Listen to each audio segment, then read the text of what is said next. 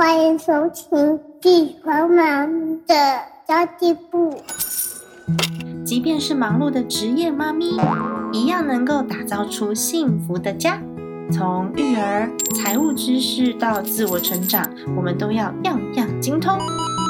我是精算妈咪 Sandy Two，我会在这里透过自己自身经验的分享，以及访谈各个领域的专家达人，让你跟我一起打造属于我们自己的理想生活。Hello，大家好，我是陪你精算生活、创造理想人生的 CND Two。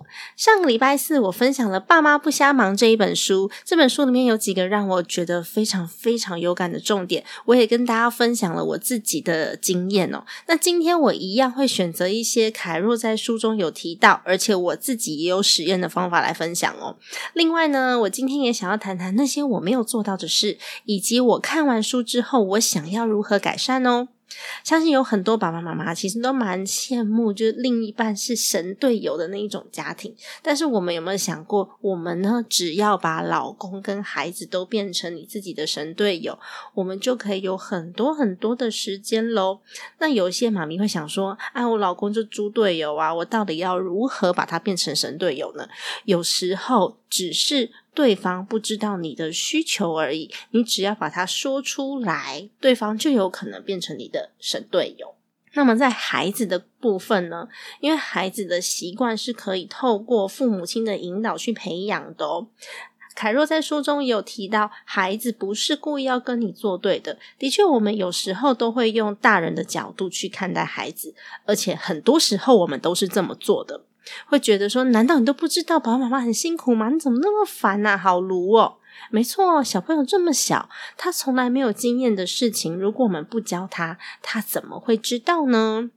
其实我一开始就是一边。带着孩子周末在家工作的时候，幼董也是看到我的电脑就要过来敲敲打打的，然后他就说他要工作之类的，然后他会用手碰我的电脑，碰我的荧幕。那其实我根本没有办法工作，因为我的电脑就会被一直抓坏啊，他会去抠那个键盘嘛。但是我一次又一次的跟他讲了以后呢，他终于同意不用手碰我的荧幕了，他改用脚。然后他就跟我讲说：“妈咪，我没有用手哦。”然后他就一直用脚来踢我的键盘。这孩子这样也算变通吗？可是其实他真的不知道那个意义是什么，他只觉得说这个是妈咪喜欢的东西，所以他应该很棒吧。后来发生了一件我觉得非常 shock 的事情，就是他把我外接的无线蓝牙键盘丢到洗澡盆里面去。他说他脏脏需要洗澡，我惊叫一声说：“天哪，拿起来，赶快拿起来！”然后拿起来之后。就把它赶快晒干，还好没有坏掉。所以后来呢，我一看到他只要起床了、醒了，我就会立刻把电脑盖起来。不过呢，在我一次又一次的跟他说妈妈要工作，工作完之后就可以去公园玩了。然后我跟他讲了非常多次，然后随着他的年纪也慢慢长大了。我告诉他说，大概几分钟会好，十五分钟、二十分钟，他就可以自己很安静的去玩一些积木型的游戏。然后，或者是那种建构型的游戏，大约二三十分钟吧，这是它的极限了。那其实凯若在书中也有讲到，我们可以布置一个让小孩也能工作的环境，并且给他一个任务，他画画也好啊，或者是跟他说，你可以帮妈妈用粘土煮饭饭给妈妈吃吗？其实小朋友是可以在身边安静一阵子的。这时候不好笑，通常他就会去洗衣服或是收垃圾。我老公是一个打扫的达人，整洁达人。再加上整理达人，那等孩子玩了一阵子了，我这边的文字工作也都差不多了。我我不会选择在他醒的时候录音，因为那时候的杂音真的太多。这时候不好笑呢，他大概也就是。整理了一阵子，到收尾的时候，我们就会一起带着小朋友出去玩。但其实，因为我们平常都要上班，跟孩子相处的时间已经够少够少了。非不得已的时候，我不会在假日小孩醒着的时候牺牲陪伴他的时间工作。所以，通常我们工作的时间就会是平日，就是礼拜一到礼拜五的晚上。我跟不好笑两个人会互相替补。通常是我写稿或是录音的时候，他带小孩洗澡睡觉；他剪音频的时候，我带小孩洗澡睡觉。如果我们两个都要忙，例如最近我要开始去组装嗯，我们书房间。库房的书柜了，因为我的书真的已经多到放不下了。然后我们都知道，每次那种组装型的东西来以后，幼董就会很开心的拿着螺丝跑来跑去，导致我们最后煮完之后就可能会少两颗螺丝之类的。所以呢，我们必须要找外援，例如找我妈，或者是找有孩子的朋友，也是跟幼董很熟悉的这些朋友商量看看，你可不可以帮我带两个小时，让我的小孩去你家玩两个小时，然后快速。速的完成工作。那凯若其实也有提到，不是牺牲饮食、睡眠跟运动就代表你很认真，这其实还蛮难的耶。我知道健康比金钱重要，但是在你没有时间完成工作，你又想要达到某些成就的时候，很容易第一个想到的就是牺牲时间。牺牲时间就会牺牲掉健康，因为包含你煮饭的时间啊、运动的时间啊、准备自己健康的时间，而且呢还会沾沾。自喜的觉得自己为了工作牺牲非常的伟大，这就是大部分人的迷思，也是我自己的迷思啦。我我有这样子的心，所以刚开始决定要做 podcast 的时候呢，我那时候虽然我还在喂母奶，而且我都是下班之后呢立刻飞奔回来亲喂，因为幼董不肯喝奶瓶嘛。然后我喂到了两岁，到现在呢，他偶尔想要喝奶，其实奶的还是没有退完的状态。那亲喂的孩子都会特别黏妈妈呀，妈妈不在就一直哭，一直哭，一直哭。所以那个时候一定是我陪小孩睡觉，再加上我那个时候写稿跟打稿，还有我录音的速度都很慢，我常常不知道议题该怎么阐述，或者是我觉得内容不够丰富，我就会一直修，一直修，一直修。光底稿我可能就要写三个小时，加上录音又是三个小时，是现在的两倍工作时间。然后，因为那时候才刚开始嘛，只要工作没有完成，我就会觉得很焦虑，因为我不知道节目可不可以准时上线啊，所以我完全没有办法放松的陪着小孩睡着。所以小孩睡了以后，我就立刻爬起来，有时候会工作到三点。那时候幼董还很小啊，你知道小 baby 的时候，常常五点六点他就要起来讨奶了，而且我又是亲喂，所以不可能是爸爸帮他弄奶瓶嘛。那常常他喝一喝喝一喝满足了，他就又睡回去了。但是我却还在思考，然后我很难很难再睡回去。每天就只有睡两三个小时，然后维持了好几个月，我都觉得我的肝要燃烧，然后免疫力也开始下降啊，手上跟脚上都长满了汗疱疹，超可怕的。那当时呢，他也还需要妈妈喂饭，然后常常我就只有准备小朋友的营养的食物，快速的搞定他吃饭，然后我自己就是。吃饱就好了，有的时候就是饼干吃一次也就算了，更别说是运动。然后有一段时间，我就会觉得我全身很酸痛，然后嘴巴很干，干燥苦苦的，心跳也很快，我就很怕。天哪！万一我忽然间暴毙还是怎么样，看不到孩子长大怎么办？于是我就开始想各种可以偷时间的方法，才会有我上一集就是第七十集分享的那些小 paper 的出现。但是现在幼董也长大了呀，因为他满两岁了嘛，然后他不需要母奶了，偶尔想到他才会爬过来跟我商量说：“我想要喝妈妈奶奶，好吗？”然后他现在又可以睡到七点，而且我写稿跟录音的速度都变快了。也就是说，原本一集要六个小时，现在可能只要三个小时、三个半小时，我就可以完成一集了。所以两天完成一集的这个进度，一天只需要工作一点五个小时。我已经抓到那个规律了，也没有这么焦虑。所以我有时候会确认完主题之后，我很有自信，我自己可以做完。所以我就。陪小孩睡着，我就直接睡着了，就顶多就五点起来做嘛。就算半夜爬起来，也都抓一点五个小时以内完成。然后现在的平均睡眠时间，因为我有戴那种就是监测型的手表，就运动运动监测型的手表，平均睡眠时间大约是七个小时。而且我又多增加了更多和 Podcast 发展有关的计划。包含我架设了自己的官网，然后为了提升 SEO 嘛，还有跟一些教育专家合作，因为我其实对我自己孩子的教育是非常重视的。但我有时候呢，其实我自己也不是这么聪明，我不是很全能的嘛，所以我希望透过跟专家合作来更了解我的孩子，然后我可以给他更多更多来自于父母亲家庭的付出。那有些单位呢邀请我开课，也有的单位希望我可以有简单的讲。座分享，我居然都很疯狂的答应了。我想说，这么好的机会，先答应再说。那我在想说，怎么办？怎么办呢？我该怎么准备呢？我我要怎么样利用我的时间把这些事情通通都做好？那其实，在睡饱饱的情况之下，我还可以做更多事情。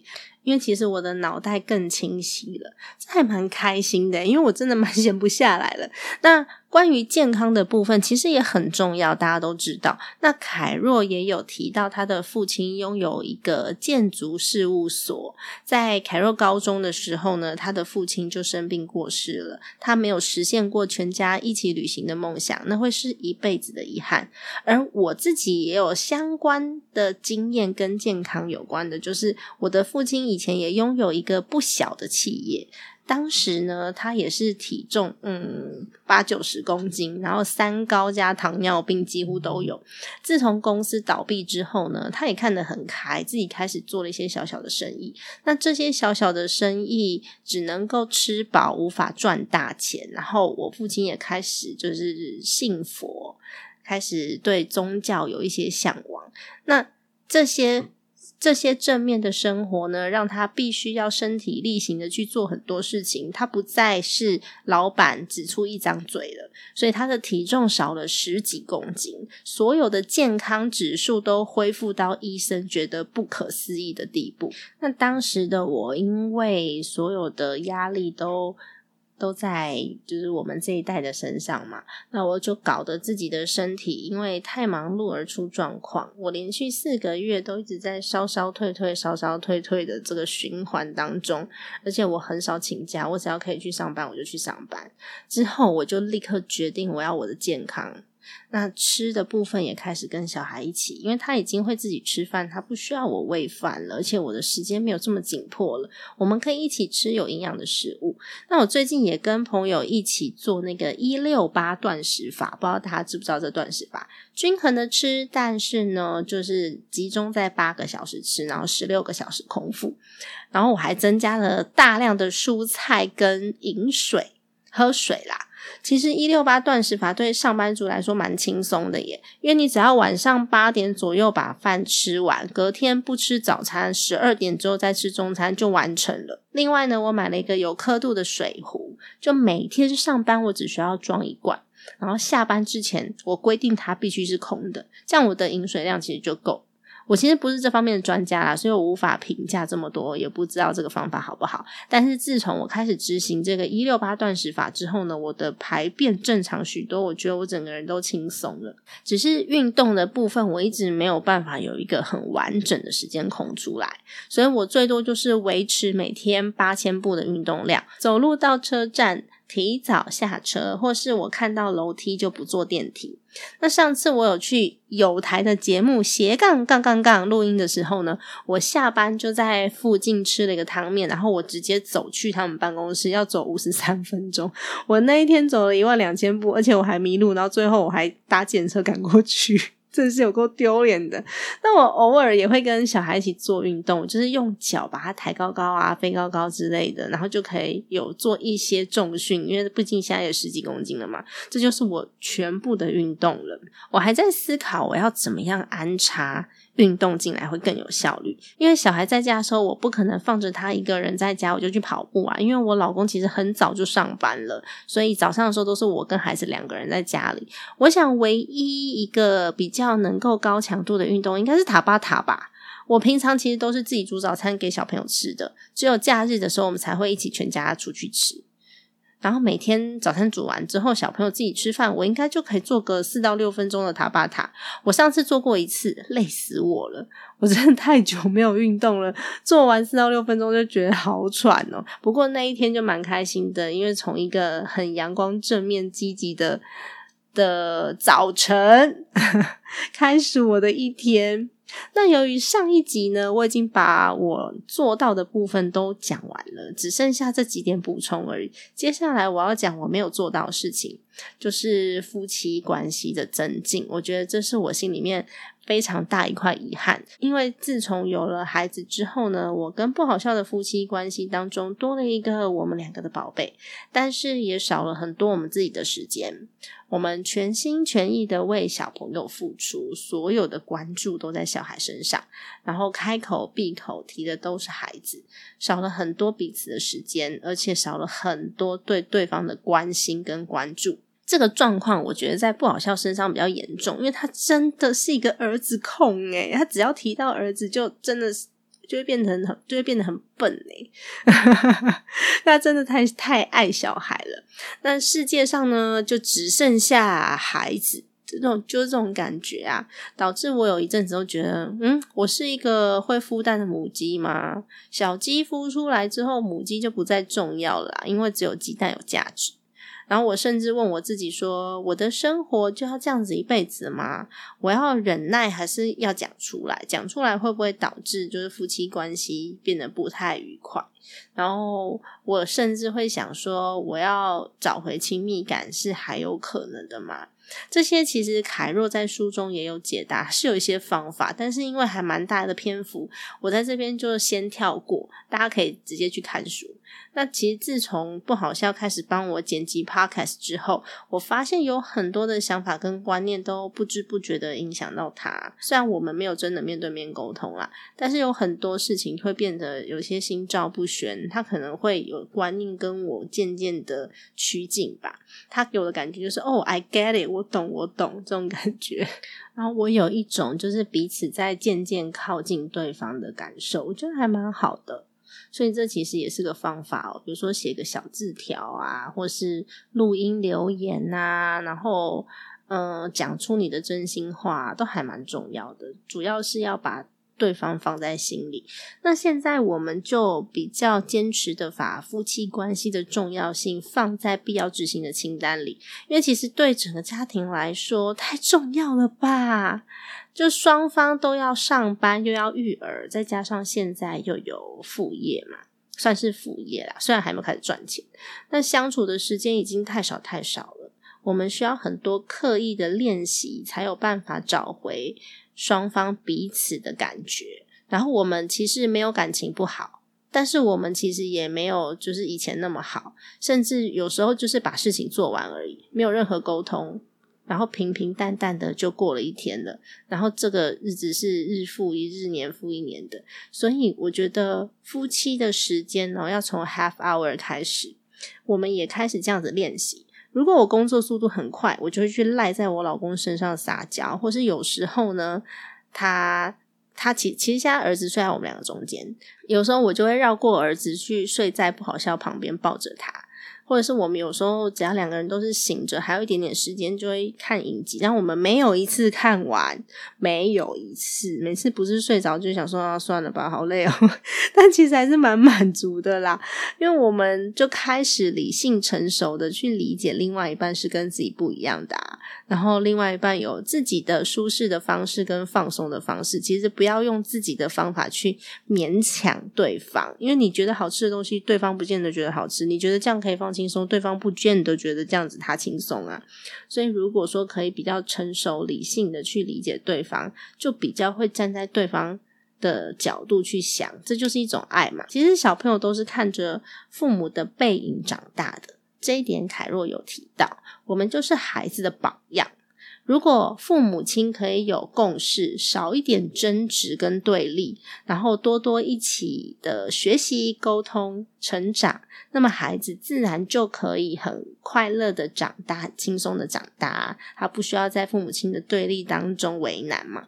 那最后一点，凯若有提到，如果每个家庭都像是一个小型的企业，那我们一开始就要全部的人都有共识，都有一样的愿景，其实是很困难的耶。我们一间公司的员工，其实所有的人他都有拥有自己的梦想啊，我们在同一艘船上却无法共同前进，就很容易把阻碍。自己的人当成敌人，可是其实这个阻碍只是来自彼此对自己的期待不同而，而对方呢完成他梦想的方法有可能会阻碍到我们，所以就不小心的变成了敌人。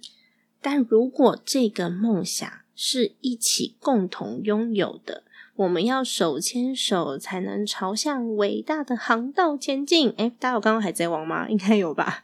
朝着伟大的航道前进，那么呢，一家人的心就会更加的紧密。密不可分，然后我们每次在想到彼此的时候，就会有那个共同的梦想、愿景、蓝图在前面。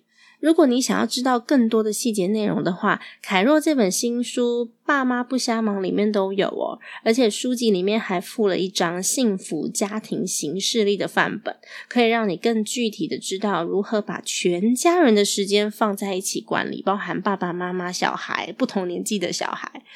很厉害的一张时间管理的形式里。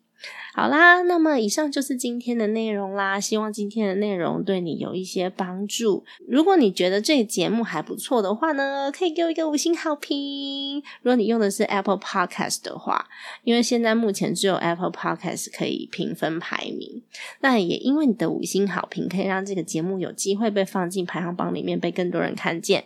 那也欢迎你加入我的粉丝团“精算妈咪”。山迪兔以及我的 IG Sandy Two Family S A N D Y 二 F A M I L Y，如果有相关的问题呢，欢迎写信到我的信箱 Sandy Two Family at gmail dot com S A N D Y 二 F A M I L Y 小老鼠 gmail 点 C O M。家庭理财就是为了让我们的生活无余。分享这集节目，让更多的朋友可以一起在空中打造属于我们幸福的家。我们下一次再见喽，拜拜。